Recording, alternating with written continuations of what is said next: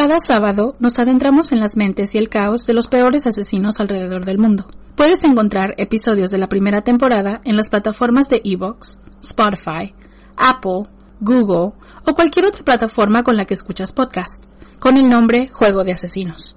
Juego de Asesinos Podcast está agradecido con ustedes, nuestros oyentes, por dejarnos hacer lo que más nos gusta. Déjanos saber si te gusta nuestro trabajo. Búscanos en Facebook e Instagram como Juego de Asesinos-podcast. Si te gustó el episodio de hoy, la mejor manera de ayudarnos es dejar un comentario, tu like, compartir, dejarnos un review en Apple Podcast o presionando seguir en las plataformas. De verdad, son de muchísima ayuda. Advertencia. Este episodio contiene material que puede lastimar la sensibilidad de algunas personas, debido a la naturaleza gráfica y explícita de los crímenes de este asesino. Se recomienda discreción. Un anciano de 79 años dibuja su pasado usando mujeres que conoció en su juventud. Según dicen que era un player bien parecido y que muchas mujeres lo seguían por eso. Ahora es un hombre muy famoso por cosas que no todos entendemos. Bienvenidos a Juego de Asesinos.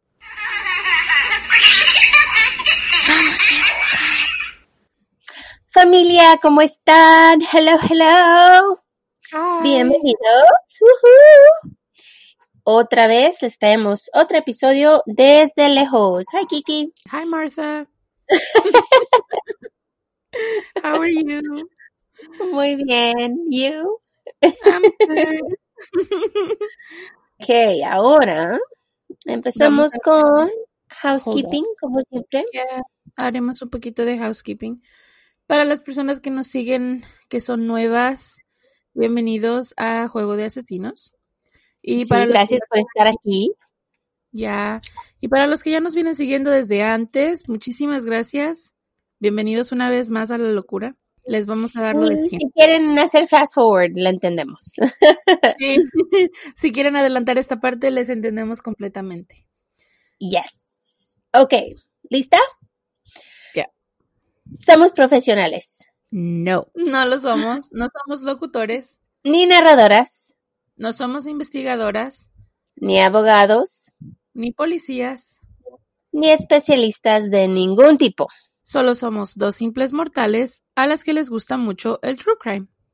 Y hacemos muchísimo research para los casos que aquí se presentan. Usamos el spanglish porque es lo que nos fluye. Este podcast es una combinación extraña entre true crime y risas. Y no, no nos reímos del crimen. Ni de las víctimas. No, nos reímos de nuestros malos ejemplos. Tonterías. Mala pronunciación. Marta. Mi. Entre otras cosas. Si en algún momento crees que el true crime y la risa no van de la mano, no somos el podcast para ti. Sorry. Lo sentimos, de verdad no te vamos a gustar, créenos, confía en nuestra palabra y lo sentimos, yep. pero te agradecemos que hayas intentado. Y esperemos que encuentres el podcast de tu agrado dentro de la plataforma en la que nos escuchas hoy. Perfecto. Ahora nos toca saludar a la familia. Saludos para Andrea Morales, Nacho Vilaboa, Lupita Sánchez Palma. Te dije que ya sabía en qué lista estabas. Yes, ya, ya, ya sabíamos. Alberto Osorio, Cristina VL, José David Roldán, Chávez Palacios, Adrián Macías, Enzo Jara y Nancy Grimaldo. Muchísimas, Muchísimas gracias. gracias. Uh, gracias por escucharnos yeah. cada semana y por estar con nosotras. Por ser parte del grupo. Que ha crecido bastante. Ay, no, ya somos como 127. Algo así. Algo así. 127 personas. sí, Unos se van, otros se quedan, pero es divertido verlos ahí todos. Um, y los que participan, todos los... Um, en todas las preguntas exóticas que tengo que hacerle. Ya, yeah, muy raras a veces, Kiki, ¿eh? No, no es cierto. Muchísimas gracias por estar ahí siempre acompañándonos. Um, esta semana les pregunté sobre historias paranormales y creo que nos dieron unas que, wow, Sí, me acuerdo de, ¿te acuerdas que la abuela nos contó la de la cuando tenía un, una- un fantasma en su cuarto y que lo corrieron? Ay, qué miedo. No. Pregúntale, pregúntale a tu abuela, verás que te dirá. Oh, no, no, no, no, no. De Sí, hecho, porque- estaba leyendo, estaba leyendo todas las historias que nos dejaron ahí porque les dejé la pregunta y ellos tienen muchas muy parecidas a las de la abuela. Ya, y por eso como me da un poquito de miedo porque pues, ay, aquí que a nosotros nos gusta true crime, pero lo que es fantasmas, no, no, no, thank you. podemos. Somos bien miedosas. A mí me da mucho miedo. Chicken, Eh, como- gallina. Ya, you know, como, como me estaban diciendo, estaba leyendo en los comentarios y decía uno como, like, ven estas siluetas, like, paradas y, y yo así de, oh my god, no, yo no Y puedo eso. volteo y miro una. ¡Ah! No, no, no, no, no. No quiero ver siluetas, no quiero ver manchitas, no. No, no, no, no, gracias, no. Ni que me apaguen la luz, ni la prendan, no sé, esas cosas a mí, no, no, no, no, yo no puedo. Mientras estás en la ducha mojada. No, no. No, no. Bye. Mejor no me baño. A nadie le importa si huelo mal por dos o tres semanas. Right? Ya. Ah. Prefiero no bañarme. Anyway. Muy Ok. bien. Muchísimas gracias chicos por participar siempre en las preguntas y por dejar siempre sus comentarios. Es importante para nosotros saber que están todavía como enganchados en lo, en lo que son las dinámicas del podcast, a pesar de que pues ahorita los tiempos están muy, muy difíciles. Yo, nosotros entendemos que a lo mejor hay personas que no tienen tiempo de estar contestándonos todo, you know, cada cosa que decimos. Pero los que sí participan, muchísimas gracias y de verdad que nos hacen el día cuando nos cuentan sus historias. Así sí, que así. Gracias por escucharnos, porque nos da mucha, mucha alegría tenerlos aquí con nosotros y que pues crezca nuestra pequeña familia. sí, no se olviden de ser ah, nice con las personas, por favor, por favor, no lo olviden. Pórtense Yes. bien, sean amables y sigan los protocolos para que todos estén sanos. Los queremos muchísimo y de verdad. Yes, muchísimo y gracias otra vez. Ok, a lo que va. All right. Yo soy Kiki. Y yo soy Marta. ¿Están listos? Let's go. Vamos a jugar. Samuel Little nació el 7 de junio de 1940 en Reynolds, Georgia. Él dijo que su madre era una sexo servidora adolescente que lo abandonó. Las autoridades creen que su madre dio a luz en la prisión y él fue entregado a su abuela, quien lo crió en Lorraine, Ohio. Little tuvo muchos problemas en la high school y decidió finalmente ya no ir. Little comenzó a cometer crímenes en su adolescencia. Empezó a robar, lo metieron a una detención juvenil y cuando salió, sus crímenes se empeoraron. Al comienzo de 1950 se mudó de estado a estado y fue arrestado por fraude, manejando bajo la influencia del alcohol, asalto, robo con arma, violación y otros crímenes. Wow, esa es una buena lista. En 1975 había sido arrestado más de 26 veces a través de 11 estados. En total, sirvió 10 años por sus ofensas. Mucho tiempo. forma perder el tiempo. Tan joven y perder tu juventud así. Ya. O sea, yo entiendo que la, you know, lamentada frase young and dumb, pero no manches. Right? Yeah. Se lo tomó demasiado en serio. En 1982, Little fue arrestado en Mississippi y cargado por el asesinato de una mujer de 22 años llamada Melinda Rose LaPrey, quien había desaparecido en septiembre de ese año. Un gran jurado no pudo acusarlo por falta de evidencia. Sin embargo, todavía lo tenían bajo investigación por el asesinato de otra mujer. Ella tenía 26 años y se llamaba Patricia Ann Mount.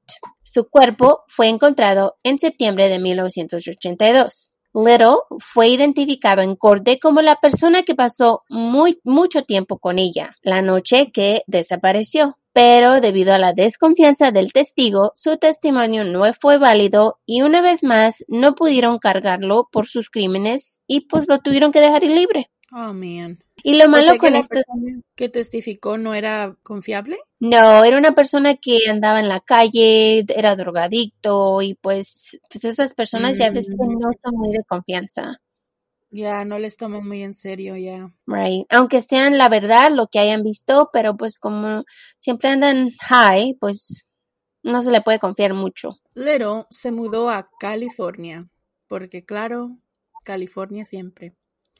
Sunny California. cerca de San Diego.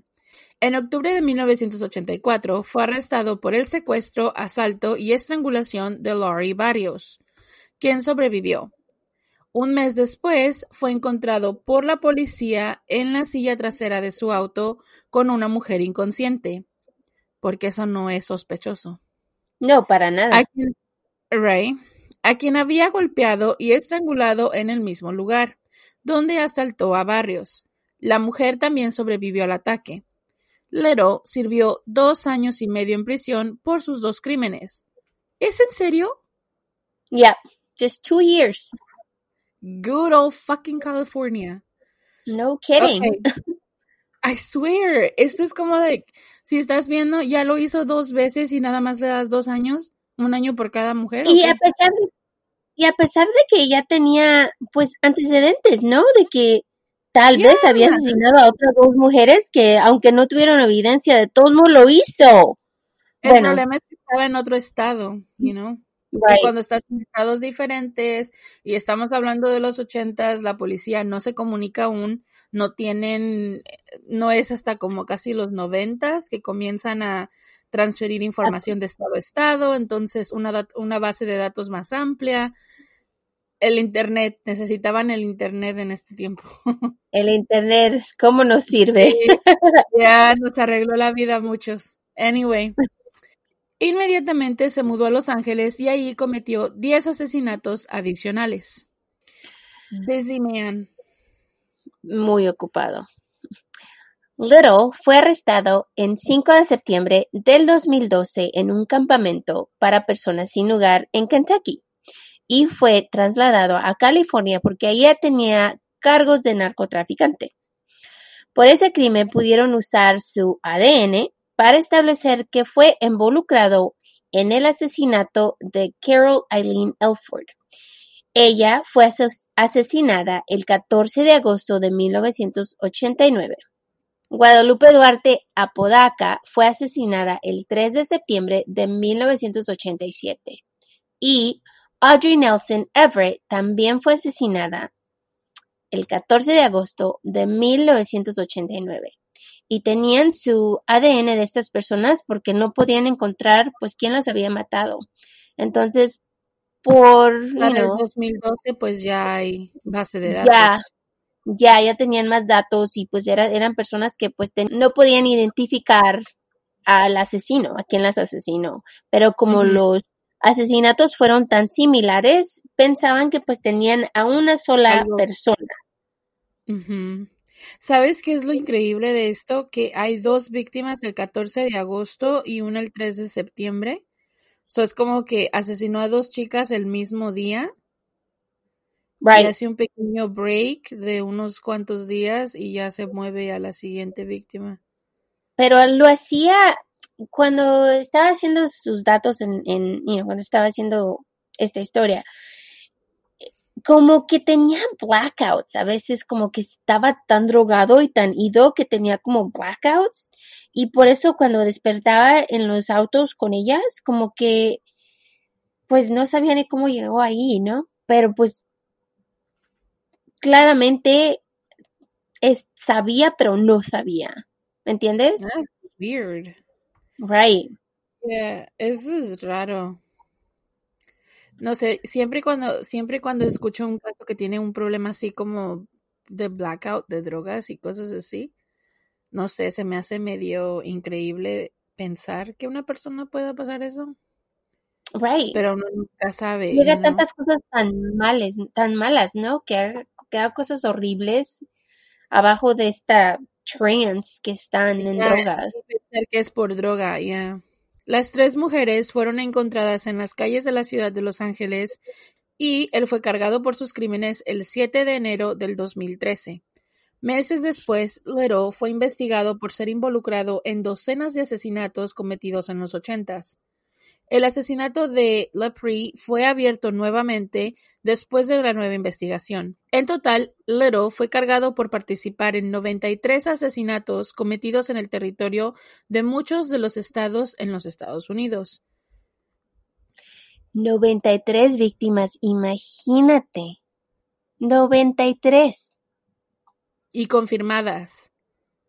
Sabrá Dios cuántas hay que no se han confirmado. Right? Wow. Porque a veces se les olvida quiénes son y a veces se les olvida cuántas son porque no las cuentan ya.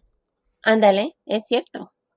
Y también otra, otro aspecto que hemos estado notando de los asesinos en serie, conforme van pasando los años, es que mientras más se van acercando a los 90 y a los 2000, son muy móviles, están de estado en estado. Una característica que no era muy particular al principio, que siempre pensaban que, por ejemplo, es como lo que les decíamos anteriormente de con Bundy, es los asesinos en serie fueron vistos de una forma diferente después de Bundy. Hay una era después y una era antes de Bundy, Right? Donde fueron. muy marcada y, y creo que después de Bundy, tanta cobertura de medios, tanta cobertura de, de Como ahora se hicieron los- co- como superstars. Ajá, exactamente. Y ahora es como todos los asesinos aprendieron algo de él y eso fue la movilización de estados. O sea, cambiar de jurisdicción porque sabían que, en que los, los estados no hablan entre ellos, la policía no habla entre ellos mismos y la tecnología no era tan avanzada. Ya entrando a los 2000, tenemos ADN, está mejor, está, se puede, I mean, ya incluso ahora si hablamos del 2020 ya tenemos ah, táctil de ADN que solamente necesitas tocar algo y con eso se puede identificar tu ADN. O sea, la tecnología ha avanzado bastante en cuanto a identificación, pero Eso sí. Y lo, y lo, lo que hacen los asesinos en serie es que tienen como un tipo, un MO, ¿no? Que hacen el, el mismo asesinato igual. No como. Keys. Keys lo cambiaba para que no lo, para que no lo supieran que era él, pero, pero un asesinato de serie normal hace el mismo, tienen como una Un rutina. ¿no? Un pattern y tienen que matar a las víctimas igual cada vez. Y pero antes, como dices, cambiaba mucho de estados y era más difícil atraparlos que ahora. Ujú. Ahora ya nada más necesitan tocar a la víctima y con eso ya puedes recolectar ADN. O sea, Right. ni siquiera necesitas hacer la gran cosa, simplemente con poner la mano ya. So, es increíble la tecnología que tenemos ahora. es muy, muy increíble que sí. Hasta ahora, el FBI solo ha podido verificar a 50 de las confesiones. Little confesó que entre 1970 y el 2005 muchas de las muertes fueron originalmente clasificadas como, como sobredosis de drogas, accidentes y casos pues que no, no eran determinados. Y muchos de los cuerpos jamás fueron encontrados. Por muchos años, Little creyó que nunca iba a ser atrapado porque él creía que era una persona que a nadie le importaba y que nadie le iba a dar de menos, pues, porque pues era un hombre sin casa, andaba de drogadicto, buscaba sexo servidoras, mm, típico. Atacaba, atacaba un, un grupo de personas que son vulnerables, que se supone no tienen familia, no tienen quien las vaya a reclamar. Y Right. como, y, y eso es, y ya les habíamos dicho esto antes también, yo creo que sabemos ya como, como broken record, pero cuando una, cuando las mujeres son sexoservidoras no se les da la atención a los casos de la misma manera. Entonces, por ejemplo, es como, No, no les dan importancia, eso era como, oh, desapareció, eh, seguro luego aparece, seguro anda poniéndose high en algún lugar, seguro está escondida con alguien y dejaban pasar días y días y días hasta que alguien no decía, hey, no la hemos visto en tantos meses, ya alguien decía, oh, ok, vamos a poner atención ahora. Pero pues ya para entonces pues ya era mucho, muy tarde. Estos son los casos que Lero contó, pero su memoria no es tan buena. Él dibujó a las víctimas así como él las recordaba, pero aún así siguen muchas sin ser encontradas. Estos son los datos que ofreció a los agentes del FBI cuando lo interrogaron. Lero contó que de 1971 o 1972, porque igual pues es un anciano que tiene la memoria pues un poco más corta, ¿no? Pero él conoció a una persona muy atractiva, de 18, 19 años. Era una mujer afroamericana transgender y esto ocurrió en Miami, Florida. Su nombre era Marianne o Marianne y ella medía entre un metro cincuenta y dos a un metro cincuenta y siete, más o menos. Aproximadamente 140 libras o 63 kilos. Little conoció a Marianne en un bar llamado The Pool o The Pool Palace, cerca de la avenida 17 en Miami. Días después se volvieron a encontrar en un bar en Overtown donde Little pues le ofreció un ride, un ride. Tenemos, tuvimos un problema con esta palabra en el en el podcast pasado porque decía que qué es un ride.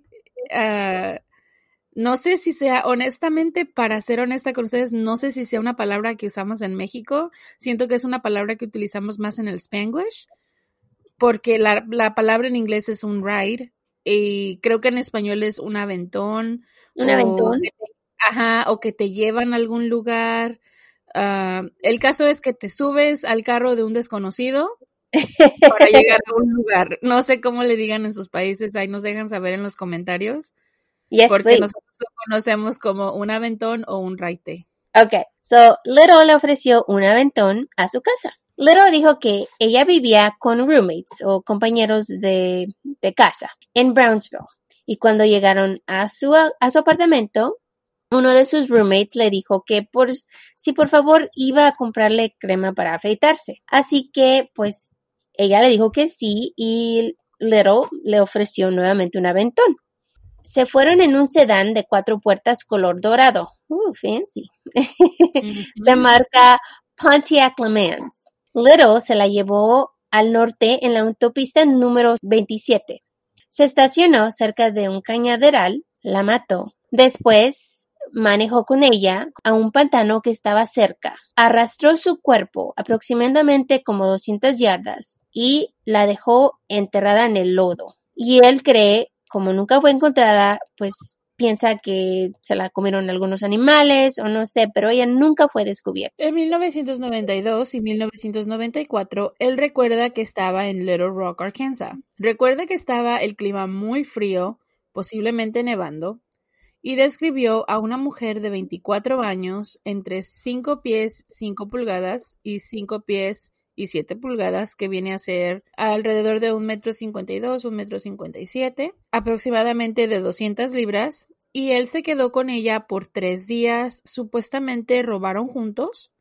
Los records dicen que Little fue arrestado en Little Rock por robo de una tienda el 20 de abril de 1994 o sea que algo de cierto tendría que estar en el área. Right. Um, según Little, fue liberado aproximadamente tres horas después de su arresto y fue a mover su auto que estaba estacionado afuera de una tienda. Él dice que cuando regresó a su auto, una mujer estaba durmiendo adentro del carro. Primero llevó a la mujer a ver a su exnovio y después la regresó a su casa y al día siguiente la volvió a recoger y se fueron manejando afuera de Little Rock en una carretera que era como de tierra y ahí fue donde él la estranguló hasta morir. La llevó a un campo de maíz cercano y la dejó al lado de la carretera. Él cree que el nombre de esta mujer era Ruth. Raro de este caso es que este hombre las dibuja y, y vamos a poner los dibujos, pero las dibuja como él pensaba que eran. Pero cuando habla de ellas en sus videos que vamos a poner también, habla de ellas como que si fueran solo una historia que él recordaba.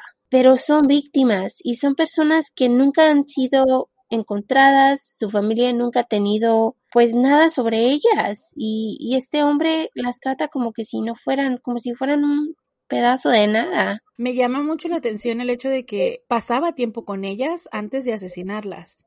Sí, duraba mucho con ellas, o sea, duraba como la días como, un hangout. Estás conociendo a una persona y después la asesinas. Me imagino, yo siento que esa es la única razón por la que él tiene la, la memoria o por, el, por, por algo las dibuja también, es porque se tomaba el tiempo de conocerlas por unos días y después las asesinaba. Yo creo, sí. Entonces, si te descuidas, hasta el nombre y los datos de, la, de las víctimas tiene. Siento que quizás a lo mejor tiene más datos de los que está diciéndole a la policía, simplemente que pues si dices más, le quitas todo el, no sé cómo explicarlo, pero le quitas toda la ¿En atención serio? que le están dando ahora. Right. En 1984, aproximadamente en el verano, él iba conduciendo un coche, un Lincoln Continental. A él le gustaban mucho los, los coches grandes, ¿eh? Iba de Ohio a Cincinnati. En este viaje, él conoció a una mujer blanca afuera de un strip club. Y si te fijas, a él le gusta mucho decir el color de la piel de las, de sus víctimas. Así como que es algo que te tiene que decir. Ya, como un énfasis. Ella era igual de alta a las otras mujeres y empezaba más o menos entre 130, 135 libras. Ella tenía cabello corto y ojos azules. Él la describe como un hippie, un free spirit. Ella se le acercó y le pidió un aventón a Miami porque decía que su madre vivía ahí. Él y la mujer manejaron en la autopista 75 y cuando llegaron a Cincinnati, los dos pasaron mucho tiempo ahí. Fueron al centro, fueron a comer, o sea, duraron igual como las otras víctimas, duró su tiempo con ellas. Después siguieron manejando hasta Kentucky. Otra vez la volvió a llevar una carretera lejos del- de la ciudad. Ahí la estranguló en la silla trasera de su auto y dejó su cuerpo arriba de una colina no lejos de la autopista I-75. Lo que no entiendo es si las dejaba en estas áreas como un aproximado de dónde pueden estar, la policía nunca investigó esas áreas. Sí las investigó, pero acuérdate que esto hace muchísimo tiempo. Estamos hablando de 1980 y pues cuando está contando estas historias es en el 2000. Así que si hay algo ahí, pues había, o sea, ya yo me imagino que ya no hay nada de ellas. Y más si las dejó como en un pantano donde animales pues vienen y vienen a comérselas y, y no, pues me imagino que lo mismo le, pas- le pasó a las otras. Estamos hablando de un tiempo muy largo en donde él cuenta sus historias hasta ahora. Ok, en 1993, Little iba manejando en un auto Cadillac dorado del año 1978 hasta Los Ángeles, cuando conoció a una mujer afroamericana en Las Vegas. Él la describió como delgada, piel oscura y de aproximadamente 40 años de edad, alrededor de la misma estatura de las otras chicas y un aproximado de 110 libras. Ella tenía cabello corto, pero usaba una peluca de cabello largo. Él recuerda a esta mujer por su hijo, un hombre de 19 a 23 años de edad. Él confesó llevarla a un cuarto de motel donde la estranguló. Puso su cuerpo en la cajuela del auto y se la llevó al desierto, y de ahí la sacó del coche, tiró su ropa lejos del cuerpo y se cree que nunca fue encontrada. Otra vez igual. O sea, es, a pesar de que es un monstruo, es un cobarde. Yeah, I know. ¿Sabes qué se me haría súper curioso? Que si entran a la base de datos, me imagino que ya lo están haciendo, correr la, la base de, de los DOEs, de las Doe, like Doe Network. Me pregunto si en algún momento van a encontrar algún hit, porque la Doe Network tiene miles y miles y miles de mujeres y niños y personas que Pues son encontradas sin identificar. acuérdate que duran muchísimo para, pues, eh, tomar su ADN y, y para con las víctimas cruzar cruzarla con las víctimas porque sí duran Yeah. mucho, tiempo así que esta historia apenas salió pues empezaron a hacer todo esto, así que si, si te dejas, yo pienso que en unos tiempos más y van a tener más víctimas identificadas, porque sí es cierto, dejó muchas víctimas y, y como dices tú, han de haber sido más de 93. Yo me imagino que fueron yo siento que si en algún momento comienzan a correr su ADN, obviamente tenemos un problema de backlog de, de ADN increíble. Uh, backlog es como tenemos demasiados uh, casos que no han sido um, resueltos y están simplemente sentados porque hacer pruebas de ADN y todo esto es muy costoso. Right. Entonces, um, hay organizaciones y esta es una buena oportunidad para ellos. Si ustedes en algún momento de su vida quieren ayudar a hacer algo uh, que digan ustedes, yo pienso que esto va a marcar la diferencia, eso es algo muy importante, es donar a las organizaciones de End the Backlog porque ayudas a, a que se hagan más pruebas de ADN para identificar víctimas. Pero sí, yo creo que este hombre en algún momento le van a aventar un montón de hits. Yo pienso lo mismo, yo pienso que están, como dices tú, es muy costoso, así que duran muchísimo para, para cruzar, pues. Sí, pero con el tiempo sí salen. Sí, sí, pero sí, pero sí es muy costoso y es muy, mucho tiempo y me imagino que este hombre ha de tener más víctimas de las que se acuerda. Ajá, y además que no es nada cuidadoso al, al contar su historia, no es cuidadoso al hacer el crimen, so en 1982, posiblemente el otoño, él conoció a una mujer en New Orleans. Ella tenía entre 30 y 40 años, pesaba 160 libras y estaba igual de alta como las otras. Tiene un tipo. Tenía cabello castaño y corto. Ella traía un vestido muy bonito con botones. Eso recuerda a él. Dice que es lo que más recuerda de esta víctima fue su vestido que tenía botones por delante. Se conocieron en un club. Ella estaba celebrando su cumpleaños. Little se fue con la mujer en su coche, un Lincoln Continental. Ella le dijo que vivía con su madre y la madre estaba muy enferma y era inválida. La mujer le dio las llaves de su casa, ¿ok? y ah. después de eso manejaron hacia un monte cercano pues yo pienso que ella pensaba que iban a hacer otra cosa, ¿no? Pero él otra vez la manejó a una carretera sola, se estacionó, salieron del coche y él la jaló a un canal que estaba cercano. Ahí la metió abajo del agua y la ahogó y dejó su cuerpo flotando. Yo hasta ahorita tengo una duda. ¿Abusaba sexualmente de las víctimas? Yo pienso que tenían... asesinaba por asesinar. No, tenían sexo, ¿cómo se dice? Consensual. Consensual. Tenían sexo con consentimiento. Y después, como que terminaba de con ellas y hacía lo que quería con ellas. Pero más que nada era el lo que le daba a él su high era llevárselas a las calles, carreteras que estaban lejos de la ciudad y matarlas. Como que le daba su high. Qué curioso cómo funciona.